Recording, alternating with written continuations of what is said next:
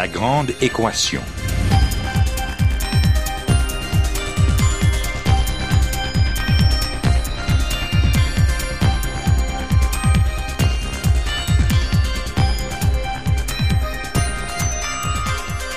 Ici Normand Mousseau, bienvenue à La Grande Équation, votre rendez-vous hebdomadaire avec la science.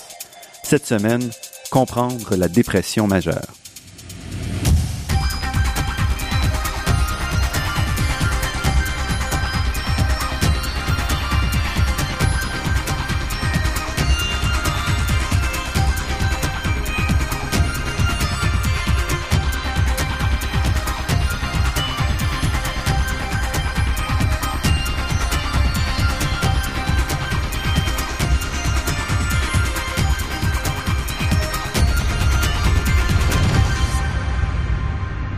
Comportement humain est complexe. Qu'est-ce qui détermine vraiment notre humeur, notre personnalité, notre envie de vivre?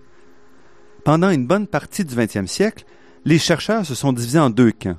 Ceux pour qui l'ensemble de nos comportements est dominé par notre biologie, nos gènes, et ceux pour qui ça se passe au niveau du psyché, forgé par notre expérience de vie. Mais plus on étudie ces questions, plus on s'aperçoit que la réponse est en fait quelque part entre ces deux extrêmes, et que notre personnalité se forge par l'interaction justement entre ces deux aspects de notre être. Et c'est certainement le cas pour des troubles importants tels que la dépression majeure, comme nous le verrons aujourd'hui avec Gabriela Gobi. Notre invité d'aujourd'hui est psychiatre et professeur au département de psychiatrie de l'Université McGill. Gabriela Gobi s'intéresse tout particulièrement à la dépression majeure et aux troubles de l'humeur, et elle continue, de pair avec ses recherches, de mener des activités de psychiatre au Centre universitaire de santé McGill. Gabriela Gobi, merci d'avoir accepté notre invitation. Merci à vous et bonjour. Vous vous intéressez à la dépression majeure, aux troubles de l'humeur. Qu'est-ce que c'est exactement? Alors, qu'est-ce que c'est la dépression majeure? La dépression majeure, c'est une maladie psychiatrique caractérisée par humeur triste, manque, de plaisir, fatigue, des symptômes somatiques comme les maux de tête, comme des troubles gastro, gastro-intestinaux et avec des symptômes comme par exemple la fatigue, comme la douleur, comme la manque de sommeil, l'anxiété, etc. Donc la dépression majeure, c'est toute une constellation de symptômes. Et ces maladies aujourd'hui très épandues et avec une incidence à peu près de 5% et une prévalence de 20%. Ça, ça veut dire que ah, parmi Donc, nous, chez les adultes ou dans l'ensemble de la population? dans l'ensemble de la population, oui. Donc c'est une maladie euh, qui est considérée par euh, l'Organisation mondiale de la santé parmi les maladies qui ont un taux plus haut de morbidité, c'est-à-dire que est la maladie qui va produire plus des effets euh, dans les domaines du travail, dans le domaine social, dans le domaine de la santé. Et la morbidité de la dépression aujourd'hui, c'est encore plus haute que les maladies cardiovasculaires ou aussi les cancers. Et quand on parle de morbidité, c'est qu'on meurt directement de la dépression? Qu'est-ce Non, morbidité, ça veut dire combien une maladie peut affecter la vie du travail, la vie sociale, la vie personnelle, etc. Donc, les effets sur l'ensemble de la société sont, sont très, sont dévastants. Par exemple, je vous fais un exemple. Aujourd'hui, une personne qui tombe malade de cancer peut avoir six ou huit mois d'absence du travail, Mhm. tandis qu'une personne qui est affectée de dépression majeure peut être absente même deux ans ou même cinq ans et aussi avoir une invalidité totale euh, à cause de sa maladie. Donc, les effets dans le monde, par exemple, du travail social est très, très important. Et, et, bon, vous parliez qu'il y a beaucoup de symptômes rattachés avec cette maladie-là. Oui. Est-ce que c'est une seule cause ou c'est c'est une série de causes? Alors aujourd'hui, la définition qu'on a des dépressions majeures, euh, c'est un peu limité parce qu'avec euh, dépression majeure, on entend en effet plusieurs types de dépression et d'une dépression plus génétique à une dépression causée plus des euh, causes euh, sociales, personnelles, etc. C'est un peu comme un grand sac où on met plusieurs euh, types de maladies. La première chose qu'il faut distinguer dans la dépression, c'est la dépression majeure unipolaire et la dépression bipolaire. Mhm. Ça, c'est très important de distinguer parce que ce sont des maladies très différentes et aussi qui ont un traitement très différent et aussi un aspect génétique, familial aussi différent.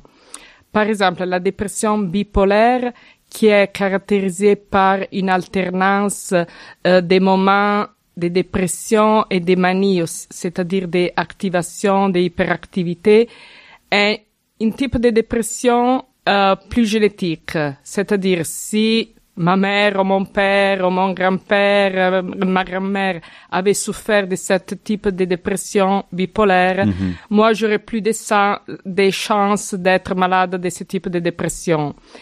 Tandis que la dépression unipolaire, les études récentes ont vu qu'il y a juste un 40% de susceptibilité génétique. Donc, la dépression majeure unipolaire est plus causée par l'environnement, par les circonstances personnelles, sociales et par autres facteurs qui sont appelés comme épigénétiques euh, qui causent ce type de dépression. C'est très important aussi de distinguer les deux types de dépression parce que le traitement est complètement différent. Pour la dépression unipolaire classique, euh, on doit utiliser euh, les antidépresseurs euh, et la psychothérapie. Tandis que pour la dépression bipolaire, on n'utilise plus les stabilisateurs de l'humeur et les antidépresseurs devraient être utilisés le moindre possible. Donc, on peut donc dire qu'il y a certaines dépressions qui ont vraiment une origine plus physiologique et d'autres qui sont plus en une, histoire de relations humaines ou euh, elles ont tous une base physiologique?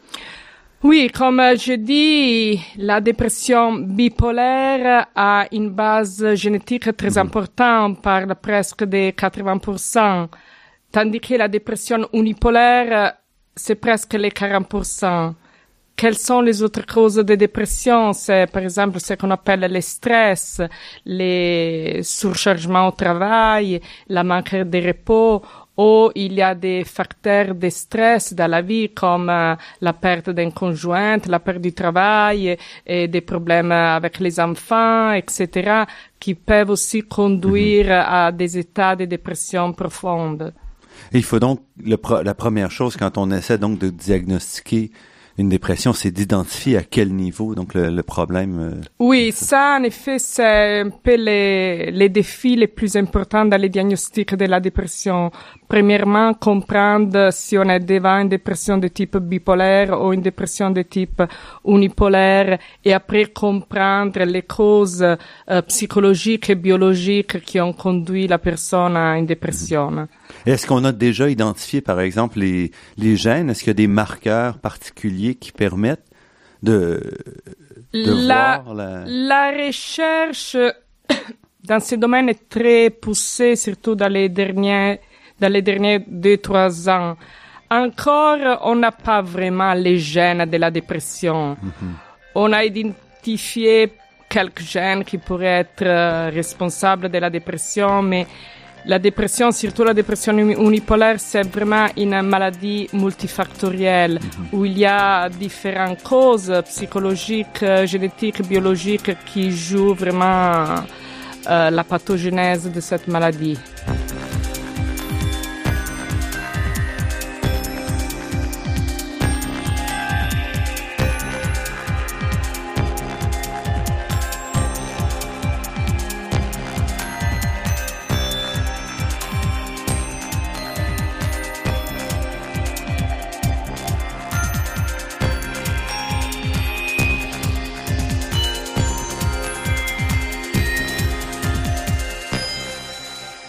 Ici Normand Mousseau, vous êtes à La Grande Équation et nous sommes en compagnie de Gabriela Gobi, professeure au département de psychiatrie de l'Université McGill.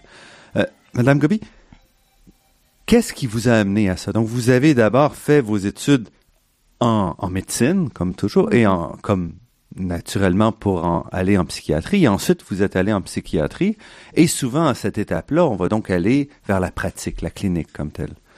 Et oui, mon chemin était un peu différent parce que j'ai fait la médecine et la psychiatrie euh, à Rome, en Italie. Mhm. Et après, j'ai commencé un euh, doctorat en neurosciences, en euh, psychiatrie biologique et hum, psychiatrie fondamentale. Et, pourquoi? Qu'est-ce qui vous a tiré vers là? mais euh, à l'époque, euh, surtout en Europe, on était encore attaché dans les années 90, encore à des certains modèles un peu plus psychanalytiques, euh, psychologiques, euh, où par exemple, si un enfant était schizophrène, était la faute de la mère, ou si un enfant était autistique, était encore la faute de la mère ou du père.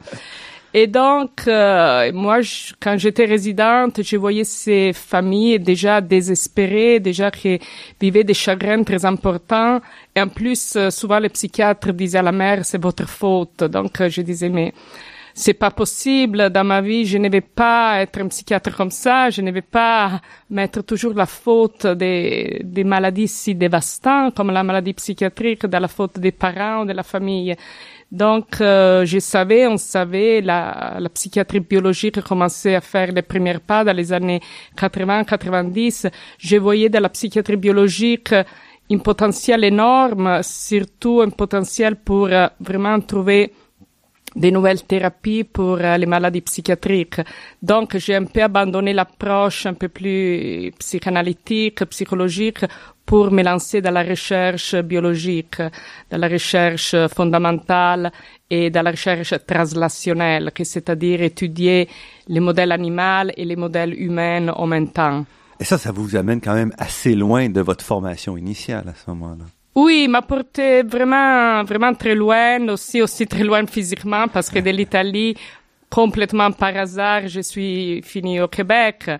Et oui, mais en même temps, je suis très, très content de mon parcours, parce que c'est un parcours très enrichissant, parce que les patients nous portent toujours de nouvelles questions sur, euh, sur la maladie, sur des aspects de la psychopathologie qu'on peut répondre dans, dans les laboratoires. Et vice-versa, les laboratoires portent toujours des nouveautés, nouveautés scientifiques qu'on peut appliquer et offrir aussi aux patients. Donc cet échange, c'est vraiment très enrichissant, très gratifiant. Et la, la psychiatrie, c'est quelque chose qui vous intéressait depuis que vous étiez toute petite ou vous êtes un peu tombé dedans? Non, en effet, ça c'est très drôle parce que euh, je pense que j'avais 14 ans.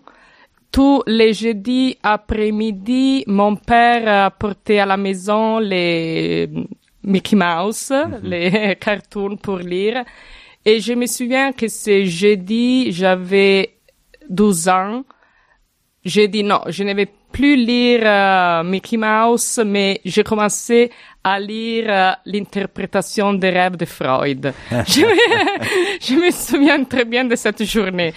Et à partir de là, j'ai commencé à être intéressée un peu à la psychologie. Et après, pendant les dernières années de mon lycée en Italie, j'ai commencé à être très intéressée à la neurobiologie. Et c'est à partir de là que j'ai décidé un peu de commencer la médecine et après aller en psychiatrie. Donc c'est vraiment un vieux amour à la psychiatrie dans ma vie. Et, et aujourd'hui, donc, le, le travail de psychiatre, là, vous parlez maintenant de l'importance de, de l'aspect biologique. Le travail de psychiatre aujourd'hui est donc très différent même de celui d'il y a 20 ans. Euh, Oui, euh, je dois dire, euh, la psychiatrie est un des domaines de la médecine qui a plus changé dernièrement. Je pense, euh, oui, par exemple, à la dépression. La dépression auparavant était surtout traitée euh, avec la psychothérapie. Ou je pense un des progrès plus importants aussi dans les domaines de l'autisme. Dans les domaines de l'autisme, déjà dans les années 80, 90, il y avait les livres de Bruno Bettelheim qui parlaient juste des causes psychologiques de l'autisme, tandis qu'aujourd'hui, on connaît beaucoup dans les domaines de l'autisme, les causes euh, biologiques, neurologiques, génétiques. Donc, euh, il y a des domaines où la psychiatrie a vraiment euh, a beaucoup évolué et aussi la psychiatrie biologique, clinique, la recherche en psychiatrie aussi aidait beaucoup les patients à sortir un peu de la stigmatisation aussi parce que la maladie psychiatrique c'est une maladie comme euh, les autres. Et, et même vous, vous allez au-delà de ça, parce que ce que vous avez fait, vous vous retournez vers un laboratoire où vous étudiez des animaux, des comportements animaux, euh, sur des souris, sur des rats, et que vous transposez à l'humain. Donc là, c'est une étape encore euh, plus éloignée de... Oui, c'est pas lien. si éloigné. Par exemple, on pense euh, que les animaux des laboratoires sont très différents de l'humain. Mais par exemple, la première fois que je suis rentrée dans un labo animal et j'ai vu des animaux déprimés, je me suis rendu compte comme la dépression aussi a un côté euh, basilaire, un côté biologique aussi très important. Par exemple, pour rendre euh, des, des animaux de laboratoire, des souris ou des rats déprimés, il faut juste les isoler pour 20 jours, pas, pas les faire partager avec euh, leurs amis, manger toutes seules, changer la nuit avec les jours, euh, les mettre dans un contexte aussi, dans une cage humide. Donc, euh, pour 20 jours, si un animal est stressé, il développe aussi la dépression que ça, ça veut dire euh, il développe anédonie, n'a plus le plaisir de manger des choses sucrées, n'a plus le plaisir d'avoir des relations sexuelles, il reste toute seule, il ne bouge plus. Donc, euh, on voit que là, dans la dépression, il y a aussi un côté biologique, un côté, disons, des vies fondamentales aussi très important. Et quelquefois, on sous-évalue ça. Par, par exemple, aujourd'hui, combien de gens vivent euh, dans un contexte d'isolation, d'isolement. Donc, ça sont des choses qui produisent aussi la dépression. Ou combien de gens sont réveillés la nuit et ils dorment pendant la journée. Ça aussi sont des facteurs qui portent à la dépression. Donc ça, c'est des aspects qu'on va retrouver donc dans l'ensemble des mammifères, ce que vous êtes, cet aspect-là de dépression. Exactement, exactement. Dans plusieurs euh, mammifères, on peut observer les aspects de dépression. Oui. Il y a beaucoup de, des études dans les rats, dans les souris, dans les singes, dans les chiens. oui.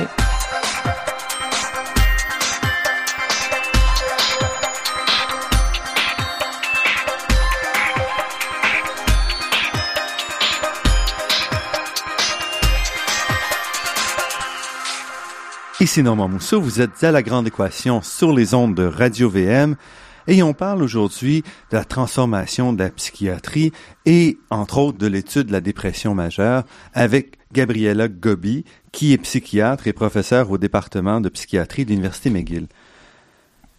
Vous vous intéressez à la dépression majeure, mais en prenant toutes sortes d'approches euh, qui sont orthogonales et qui vous permettent de, de faire des liens et de faire des percées.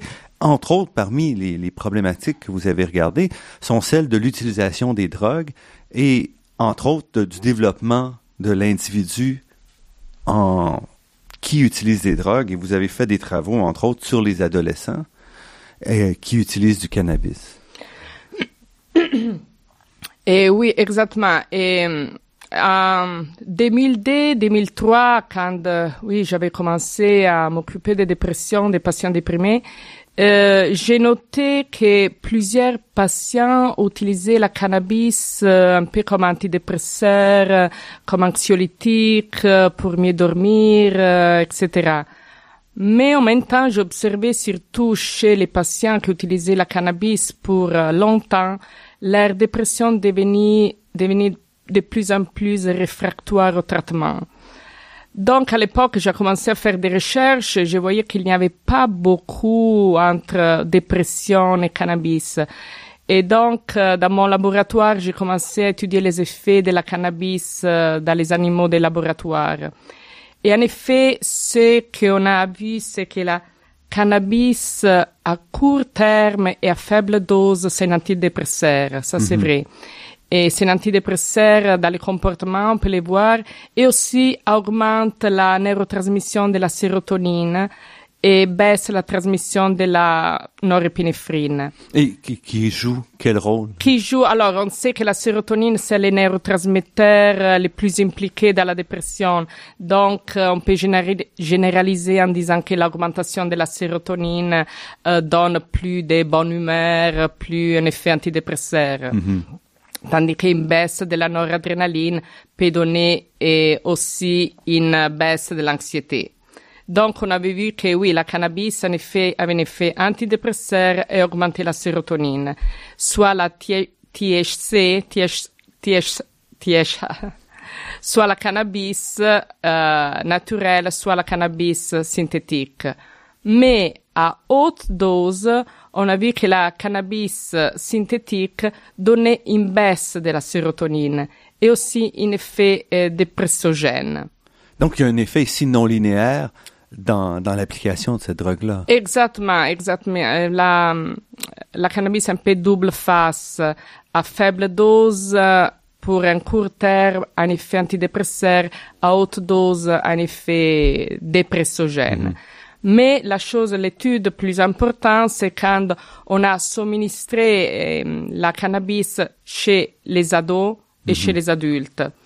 On a administré la cannabis pendant toute l'adolescence des animaux et, et ici vous parlez d'adolescence de souris, c'est ça? Oui, des, euh, des rats, qui c'est oui, que c'est très similaire en effet. C'est plus courte, mais c'est très similaire du point de vue endocrinologique, neurologique à l'adolescence des humains. Et c'est qu'on a vu que quand les rats adolescents consommaient la cannabis, même si arrêtaient la cannabis à la fin de l'adolescence, à l'âge adulte, on avait des effets permanents dans le cerveau. C'est-à-dire qu'on avait une baisse de la sérotonine et une forte augmentation de la noradrénaline. Et ces euh, changements neurologiques étaient aussi associés à dépression et anédonie et manque de motivation. Et ça sont des résultats très importants parce qu'ils ont été aussi euh, confirmés par plusieurs études cliniques. On a presque 7, 8, 9 études épidémiologiques faites dans différents pays dans le monde qui ont confirmé ces données sur une large échelle. Ici, on parle de dose. Chez l'adolescent, vous aviez, c'est aussi à faible dose que vous obteniez ces, euh, ces résultats Et eh oui, nous, nous avons étudié différentes doses et on a vu que plus la dose de cannabis est élevée, plus les risques de dépression étaient accrus. Et même les études cliniques ont confirmé mhm. ça. On vu que plus est fort la dose de cannabis consommée tous les jours d'une mhm. façon constante et aussi plus la cannabis est consommée très tôt dans la vie, on parle de 13 ans, 14 ans, 15 ans, mhm. plus plus les effets à long terme sur la dépression et l'anédonie, anxiété sont importants. Et chez l'adulte, on voit pas ça. Chez l'adulte, on a fait aussi des expériences. Chez l'adulte, on a aussi des, des données cliniques. Chez l'adulte, l'effet, c'est moins important. Mais si on parle des gens qui commencent à consommer la cannabis très tard dans la vie, comme 25, 30 ans, mhm. et malheureusement, la cannabis, c'est pas une problématique des adultes, c'est une problématique des jeunes. On a plusieurs études euh, statistiques dans le monde qui confirment que la, les pics euh, de la cannabis, c'est entre 15 et 24 ans. Donc, quand on parle de cannabis, on mm-hmm. parle toujours d'un problème de jeunes, d'un problème d'ados. Et cette transformation, ce sont donc des transformations physiologiques que vous observez? Oui, ce sont des transformations physiologiques cérébrales, oui. Exactement, parce que les cerveaux de l'adolescence, c'est un cerveau en développement. Donc, euh, on sait bien que si on introduit un, euh, euh, la cannabis mhm. ou une autre substance d'abus pendant l'adolescence, on va interférer dans le développement du cerveau normal. Et donc, dans ce cas-ci, on va parler de, de dépression qui va être induite par donc des problèmes euh, de génération de, de différentes euh, euh, d'hormones finalement, c'est ça ou? Et oui, c'est encore plus complexe. Complexe. La cannabis va interférer avec euh, des récepteurs dans le cerveau. Parce que pendant l'adolescence, euh, il y a toute une restructuration euh, des récepteurs dans notre cerveau. Par exemple, les récepteurs de la cannabis sont plus élevés comparés à l'adulte. Les récepteurs de la sérotonine sont moins présents que l'adulte. Il y a toute une transformation de ces récepteurs. Donc, la cannabis va interférer avec les développements neurologiques et réceptoriels du cerveau. Et donc, euh, peut-être c'est ça la cause qui va créer plus tard euh, la dépression. Et c'est un effet qui se maintient pendant tout l'âge adulte ou est-ce que c'est un effet qui va diminuer avec l'âge par la suite? Ma, les études chez l'humain euh, qu'on a aujourd'hui, il semble que ce sont des effets permanents. Les études qu'on a vues sur la dépression, l'anxiété, et récemment aussi a été publiée une étude aussi sur les effets cognitifs de la cannabis. On a vu que les ados qui consomment la cannabis à l'adolescent, dans l'adolescence plus tard, ont une quotient intellective, euh, les fonctions cognitives sont Donc un quotient intellectuel, intellectuel, plus limité. oui, plus limité comparé aux jeunes qui n'ont jamais consommé la cannabis. Et tout ça, mais parce que le, cette drogue-là va s'insérer donc dans tout un, parmi tout un chemin de d'hormones. Donc, elle va affecter. la- oui, la va affecter les dont- hormones, euh, les neurotransmetteurs, les cerveaux. Donc, essentiellement, Oui. c'est-à-dire que les les les euh, les pas les neurotransmetteurs, mais aussi les les endroits, les capteurs, euh, récepteurs. les récepteurs. Oui, pardon. Et Donc, les récepteurs seront pas développés de la même façon. On n'aura pas la même distribution de récepteurs à ce moment-là si on utilise le cannabis que si on n'utilise pas, ou les récepteurs fonctionneront pas de la même façon? Exactement. Les récepteurs, on peut dire, ne fonctionneront pas de la même façon, n'auront pas le même développement qu'il y aura d'une façon sans euh, substance d'abus. Et ce que vous montrez, c'est, donc que ces décisions-là ou ces, ces essais qu'on fait à l'adolescence ont vraiment un effet à très très long terme et qu'on doit se préoccuper à ce moment-là de l'utilisation de ces drogues pour des aspects médicaux euh, fondamentaux. Et oui, quand on parle des, des ados, oui, oui, il faut vraiment s'inquiéter, oui. Et surtout dans le cas, vous parlez vous d'une utilisation régulière. Donc c'est pas quelqu'un qui va euh, fumer une fois ou deux dans son adolescence, c'est quelqu'un qui va en prendre de manière régulière? Oui, les études démontrent la consommation régulière et aussi l'âge du début de la cannabis. Mais si vous pensez le Québec, vous savez, vous vous savez quelle est la moyenne d'âge des débuts de la cannabis au Québec? Non, je sais pas, 15 ans, quelque chose comme ça. 13 ans. 13 ans. Ils sont presque, donc on parle vraiment des presque préadolescents. Et là, c'est vraiment où les effets sont les plus euh, les plus nocifs. Oui, oui, les études indiquent que oui, surtout l'âge en 13, 14 ans, surtout chez les filles, c'est l'âge plus vulnérable, oui. Restez avec nous, notre entretien avec Gabriela Gobi se poursuit après cette pause.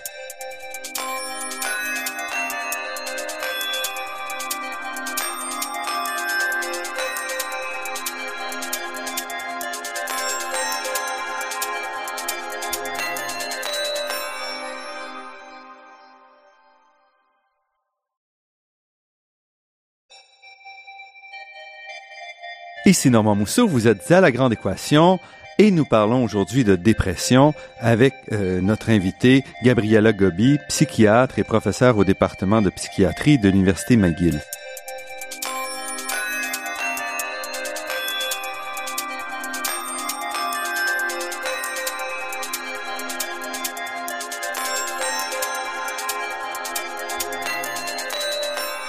Donc, ce que vous avez montré en étudiant le cannabis, c'est une des sources de, de la dépression finalement, euh, c'est-à-dire donc des, des effets à long terme d'utilisation de certains produits à l'adolescence. Oui, et la consommation des drogues illicites, c'est une des causes qui pourrait favoriser aussi la, la dépression, oui. Mais vous avez aussi étudié d'autres molécules et entre autres la mélatonine qui semble être une molécule que vous appréciez beaucoup.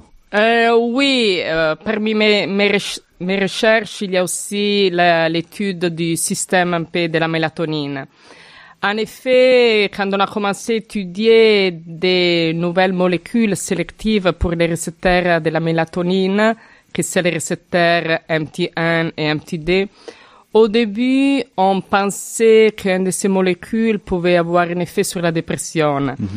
Mais d'une façon bizarre, quand on injectait aux animaux des laboratoires ces nouvelles molécules, les, les animaux s'endormaient. la mélatonine, juste, on est, on, quand on y pense euh, au quotidien, on, y, on pense à ces pilules-là qu'on prend, par exemple, pour euh, améliorer notre rythme circadien quand on voyage et des choses comme ça. Donc, qu'est-ce que fait vraiment la mélatonine? Oui, la mélatonine, c'est une neurohormone produite par la glande hypophysaire, une petite glande qui se trouve dans le cerveau. Et hum, c'est vrai que ces neurohormones, c'est très important pour euh, nous mettre, disons, en harmonie avec euh, les cycles euh, jour-nuit mhm. et avec les saisons. Et c'est une hormone impliquée, oui, dans les rythmes circadiens et aussi dans le sommeil. Et aussi des effets antioxydants, anti-tumeurs, etc. Mais la vraie physiologie de la mélatonine était un peu inconnue. Et c'est parce que la fonction des deux récepteurs de la mélatonine, qui sont les récepteurs euh, avec lesquels la mélatonine interagit dans le cerveau, était encore inconnue la fonction. Donc, ce qu'on a étudié dans notre laboratoire, on a cherché de comprendre vraiment comment la mélatonine agit dans les récepteurs MT1 et MT2. Mais je répète, parce qu'on a, on parle de récepteurs depuis tout à l'heure, et peut-être que tout le monde n'est pas euh, spécialiste. Donc, un récepteur, c'est quoi? C'est sur une cellule, un peu une, une porte d'entrée, euh, ou un... Oui, la, les récepteurs, c'est comme une protéine, euh, que c'est comme une porte, à travers laquelle les neurotransmetteurs comme euh, la mélatonine ou la sérotonine ou la noradrénaline euh, de laquelle a parlé auparavant peuvent rentrer dans la cellule et produire des changements physiologiques. Donc, si cette porte-là fonctionne pas très bien, par exemple, le, la, proté la, la molécule peut pas entrer et faire son travail. Exactement. Et parfois, on peut aussi, donc ce récepteur-là peut être sensible à plusieurs types de molécules. Donc, on peut parfois euh, l'utiliser pour d'autres euh, d'autres molécules. Exactement. Par exemple, prendre la sérotonine ou la mélatonine comme ça ne sert à rien si les récepteurs ne marchent pas bien. Mhm. Et par contre, les substances d'abus peuvent aussi influencer et um, rentrer par ces portes d'entrée qui sont les récepteurs. Oui, mhm. exactement. Donc ici, vous vous intéressez à ces deux récepteurs de mélatonine. Oui, et c'est justement qu'on avait découvert, c'est que les récepteurs de la mélatonine MT2 et donc euh, toutes les molécules qui agissent dans les MT2 ont un effet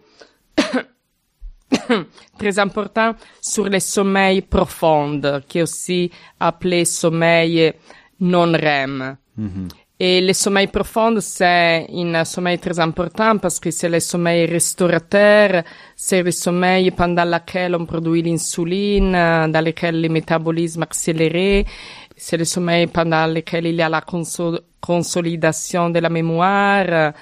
Et donc, c'est un sommeil très, très important. Et malheureusement, aujourd'hui, les molécules, les benzos qu'on utilise aujourd'hui, ne augmente pas cette partie du sommeil profond très importante. Donc, ce qu'on utilise pour euh, comme somnifère ne permet pas de, de faciliter le, le, sommeil profond. Oui, avec les benzos, on dort, on dort beaucoup, mais mhm. euh, les benzos, en effet, vont détruire ce sommeil qu'appelé delta, qui c'est vraiment le sommeil profond le plus important quand vraiment le cerveau se repose et le métabolisme euh, corporel augmenté. Mhm. Et, et donc, qu'est-ce que vous avez trouvé donc au sujet de la, mélatonine? Donc, nous avons trouvé que euh, les récepteurs MT2, à travers euh, une partie du cerveau qui s'appelle euh, thalamus réticulaire, a augmenté d'une façon très sélective c'est le sommeil profond dans nos REM. Et tandis qu'on a trouvé que les récepteurs MT1 diminuer le sommeil non REM et augmenter le sommeil REM. Donc c'est pour ça que quand les gens prennent la mélatonine euh, qu'on trouve euh, comme ça dans la pharmacie sans prescription, la mélatonine a juste un très faible effet sur le sommeil parce que la mélatonine cible les deux récepteurs MT1, MT2 qui font un un peu le contraire que l'autre. Tandis que la chose importante, c'est vraiment cibler chaque, euh, chacun des récepteurs pour avoir vraiment un effet précis sur les no-REM pour les MTD Mhm. ou sur les REM pour les MT1. Donc, ça implique à ce moment-là de dire, est-ce qu'on peut prendre la mélatonine, la modifier un peu pour qu'elle ne touche qu'un des deux récepteurs? Oui, ça, c'est un peu le futur, euh, je crois, dans les domaines de la mélatonine. Arriver à trouver et porter dans les marchés aussi des molécules qui ciblent d'une façon spécifique les MT2 ou les MT1. Mais aussi, vous avez étudié, entre autres, les rôles de la, de l'effet de la mélatonine sur ce que vous, ce que vous appelez la douleur euh, neuropathique. Oui, ça c'est un papier qui vraiment vient de sortir encore une fois par hasard euh, quand on utilisait ces composés qui ciblaient les récepteurs de la mélatonine MT- MTD. On voyait que les animaux s'endormaient mais à faible dose ne sentaient pas la douleur. Donc euh, on a décidé de faire plus de recherches euh, pour comprendre les rôles des récepteurs MTD sur euh, la douleur chronique. Et on a vu que ces récepteurs euh, et les molécules qui agissaient sur ces récepteurs avaient vraiment un effet très important sur la douleur neuropathique. Quel type de douleur est-ce que c'est? Les douleurs neuropathiques, c'est les douleurs chroniques.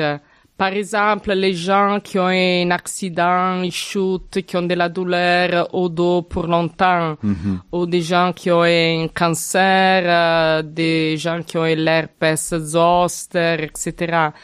Hum, Des gens qui ont des traumatismes, qui ont des douleurs physiques pour longtemps. C'est ça qu'on appelle un peu douleur neuropathique. Et malheureusement, aujourd'hui, pour ce type de douleur, il n'y a pas beaucoup de médicaments. Il y a un ou deux. Et plusieurs personnes abusent des opioïdes, mais on sait bien que les opioïdes portent euh, à la dépendance, à la tolérance.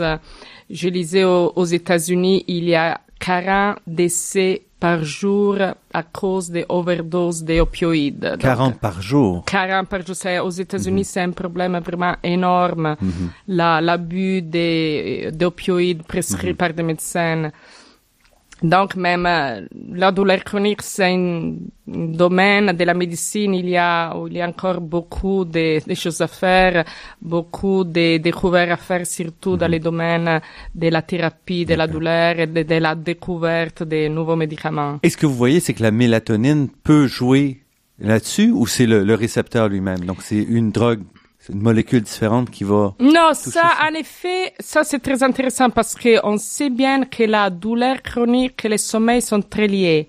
Les personnes qui souffrent des douleurs chroniques souffrent aussi euh, d'insomnie. Les personnes qui souffrent d'insomnie souffrent aussi des douleurs chroniques. Mais c'est pas, c'est pas simplement la douleur qui empêche de, de dormir. Non, non, non, ce sont vraiment des méca- mécanismes euh, en synergie. Mhm. En synergie. Oui, souvent c'est la douleur qui empêche de dormir, mais même si les gens quelquefois prennent des analgésiques pour enlever la douleur, n'arrivent pas à dormir. Donc, euh, on pense que les récepteurs de la mélatonine MT2 pourraient être impliqués dans ces doubles mécanismes du sommeil et du contrôle de la douleur.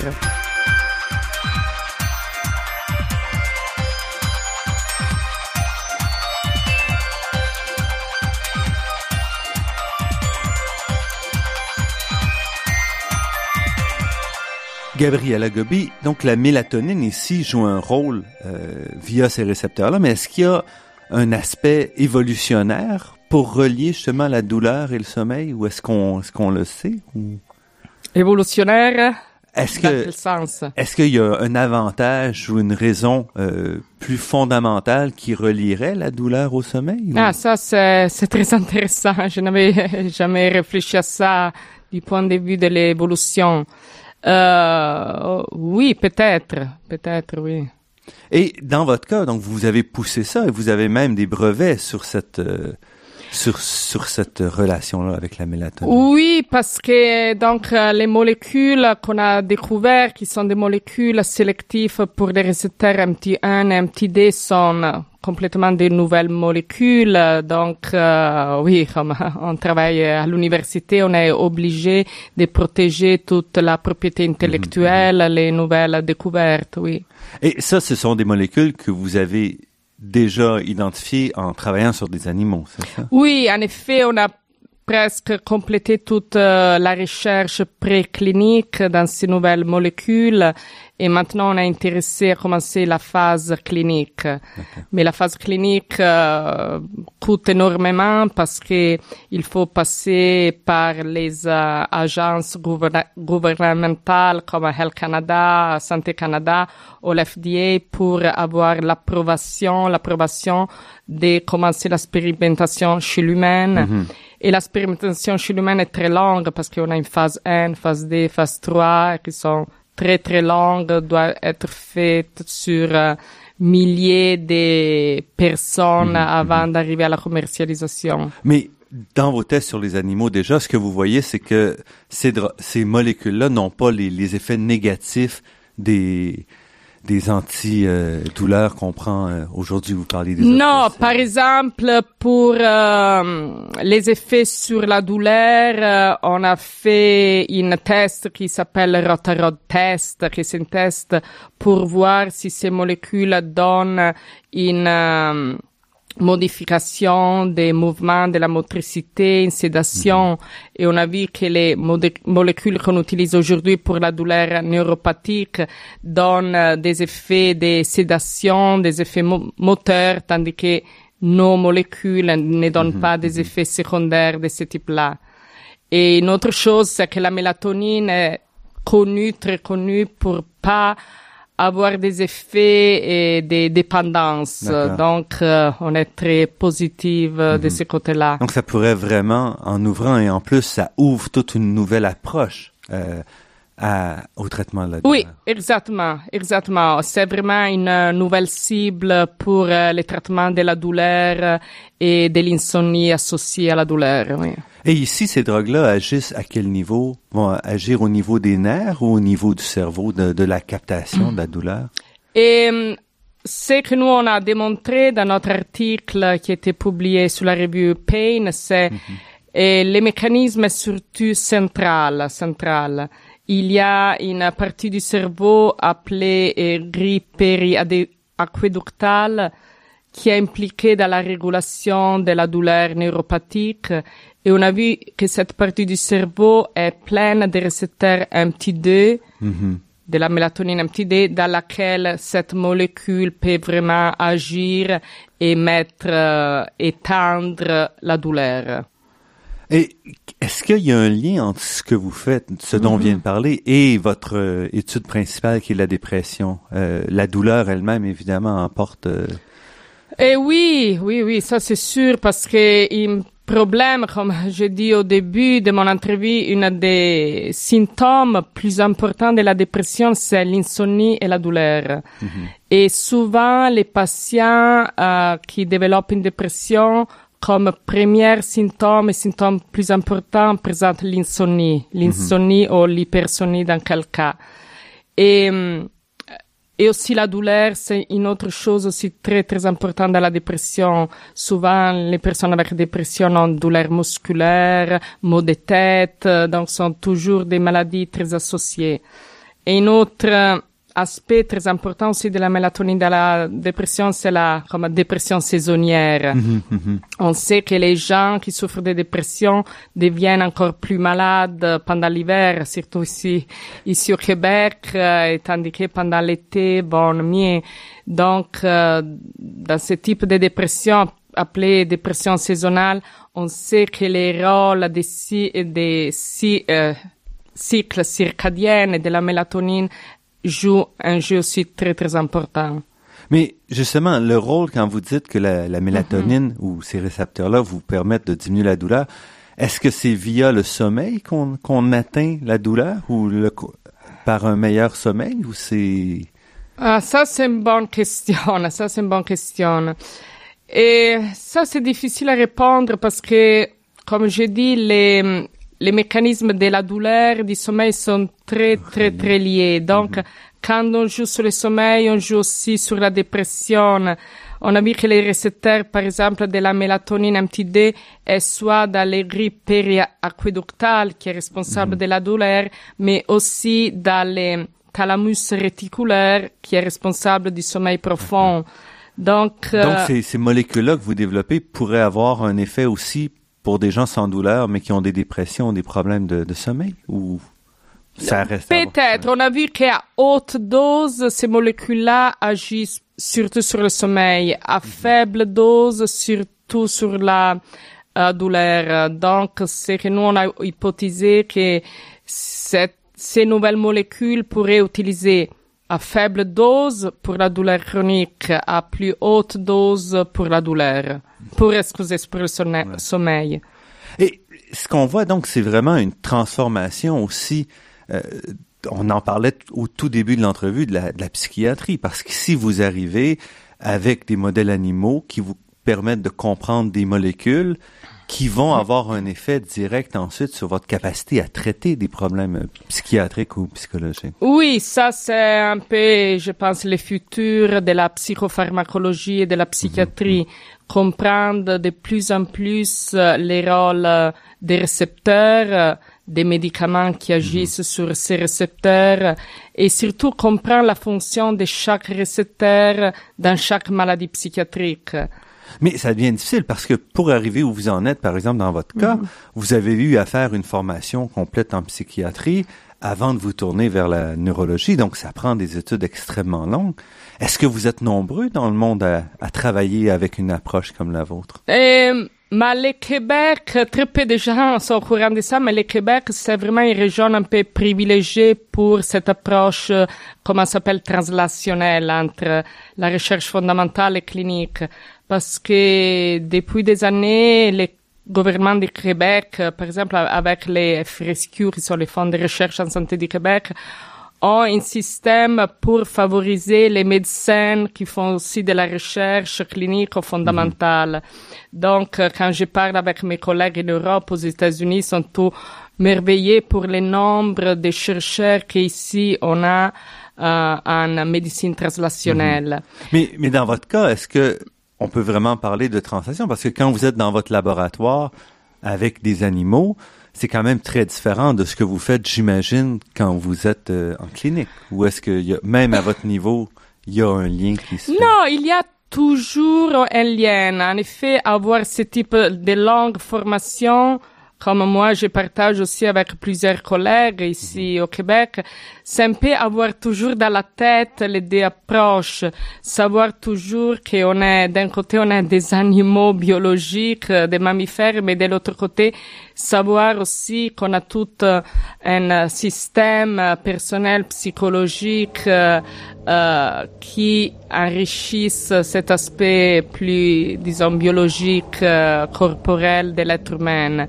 Donc, on n'oublie jamais un peu la nature de l'être humain. On est toujours avec ces, disons, bagages euh, culturels, ces bagages d'approche vers la psychiatrie.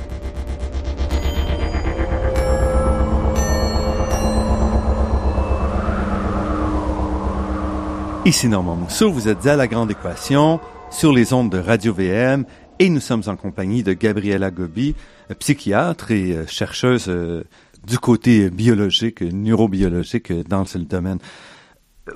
Un des aspects qui m'a fasciné quand j'ai cherché un peu euh, pour préparer cette entrevue, c'est qu'entre autres, dans vos modèles animaux, justement, et là, un cas où vous reliez vraiment, vous avez pu montrer que le rôle du père a un, un effet direct sur, sur le développement des jeunes, même chez les animaux, et donc que vous pouvez porter ça directement ah, merci pour cette question. Oui. En effet, à côté de, de, mes recherches en psychiatrie, il y a quelques années, j'ai commencé, disons, une petite recherche sur le rôle du père euh, dans le développement biologique et psychologique. En effet, j'étais très surprise euh, dans les domaines des de neurosciences qu'on n'avait pas des études sur euh, qui démontraient la manque du père dans le développement du cerveau. C'est un peu c'est là qui s'est lancé. Donc, par hasard, une collègue euh, du Douglas Hospital, Michael Mini, m'avait donné une colonie des animaux appelés les California Mice, souris de Californie, qui sont des petits souris qui ressemblent beaucoup à Mickey Mouse, qui vivent toujours avec les mères et les pères. Mhm. Donc j'ai dit waouh, ça c'est vraiment génial parce que avec euh, cette colonie, je peux vraiment étudier les rôles du père et, et la manque du père dans les cerveaux. Donc on s'est un peu lancé dans cette recherche-là et hum, la recherche qu'on a fait, on a privé ces petites euh, souris californiennes, californiennes de leur père du quatrième jour euh, de naissance. Et après, on a suivi les petits souris qui se sont développées sans père et on, a les comparé, on l'a comparé aux souris qui se développaient avec le père et la mère. Et ce qu'on a trouvé une chose très intéressante parce qu'on a vu que les, les troubles du comportement des souris sans les pères étaient liés surtout à l'aspect social, à l'interaction sociale. Et chez les souris femmes, euh, femelles, on avait aussi une augmentation de l'agressivité. Ces résultats aussi, quand j'ai demandé à mes étudiants de faire ces expériences-là, je n'avais pas dit mon hypothèse. Mm-hmm. Mais en effet, l'hypothèse que j'avais sur la tête, c'est que en effet, en psychoanalyse, on pense que les pères, c'est un peu la personne qui nous mettent dans le monde, qui joue le rôle social de faire euh, nous fonctionner dans le monde. Donc, en effet, c'est qu'on avait, on a vu un peu un double ouvercle, c'était vraiment ça, cette euh, importance du rôle du père dans le développement, développement social. Et on a aussi étudié le cerveau, on a vu aussi que dans la cortex préfrontal, que c'est la partie du cerveau députée et responsable de nos comportements sociaux, on avait aussi des euh, différences au niveau toujours de la neurotransmission des récepteurs.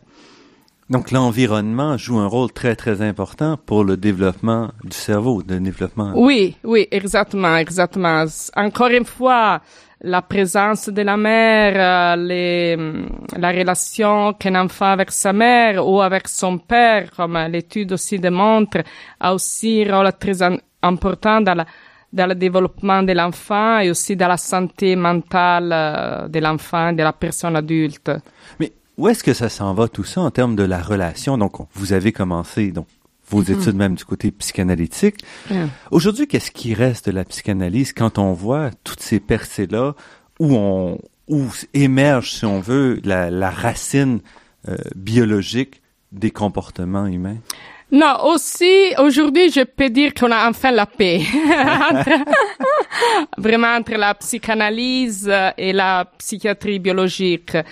Par exemple, un exemple, c'est, oui, l'exemple, par exemple, cette étude sur les rôles du père, on voit comme les rôles du père ou les rôles de la mère peut affecter aussi le développement du cerveau. Mhm. Donc, euh, enfin, on a une sorte de mariage entre la psychanalyse et la psychiatrie biologique parce qu'on a vu que comme les influences, les relations familiales, personnelles portent aussi un changement euh, de notre cerveau. Et aujourd'hui, on parle aussi beaucoup d'épigénétique, mhm. c'est-à-dire des facteurs euh, externe qui arrive à moduler aussi l'expression de notre ADN. Et, et ça, vous, ça, on s'en va donc vers des traitements qui vont être plus intégrés ou on pourra pas simplement se contenter de médication ou simplement se contenter d'approches psychologiques? Non, aujourd'hui, on sait bien, par exemple, dans le cas de la dépression majeure, que mhm. avoir une psychothérapie plus des médicaments on peut avoir un meilleur euh, pronostic. Ça, on connaît bien l'importance d'avoir des traitements intégrés dans les domaines de la psychiatrie. Mhm.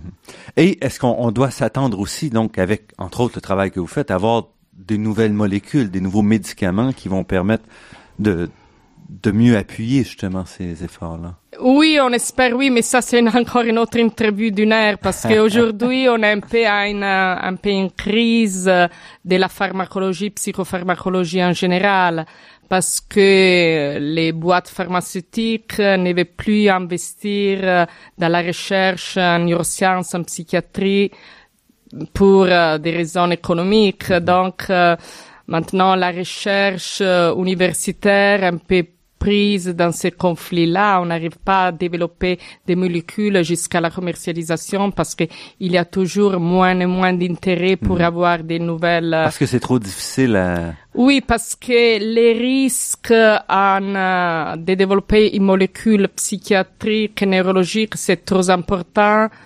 Euh, comparant le développement des molécules pour les cancers, par exemple. Donc, euh, euh, les compagnies veulent prendre moindre, les moindres risques possibles. Donc ça ralentit, ça va ralentir beaucoup les, progrès qu'on pourrait faire. Oui, énormément, énormément, va ralentir énormément. En effet, j'ai, il y a une semaine, je lisais un article sur euh, le développement des nouvelles molécules et aujourd'hui, les nouvelles molécules pour 60-70% sont supportées par des fondations non-profit. Des fondations non-profit, oui. Donc ça transforme vraiment le, oui, domaine. Oui. Gabriela Gobi, on doit s'arrêter ici. Donc, je vous remercie beaucoup pour cette entrevue. Vous êtes, je le rappelle, euh, psychiatre, professeur au département de psychiatrie de l'Université McGill et vous, vous avez donc vos activités de clinicienne euh, au Centre universitaire euh, de santé McGill. Merci. Merci à vous.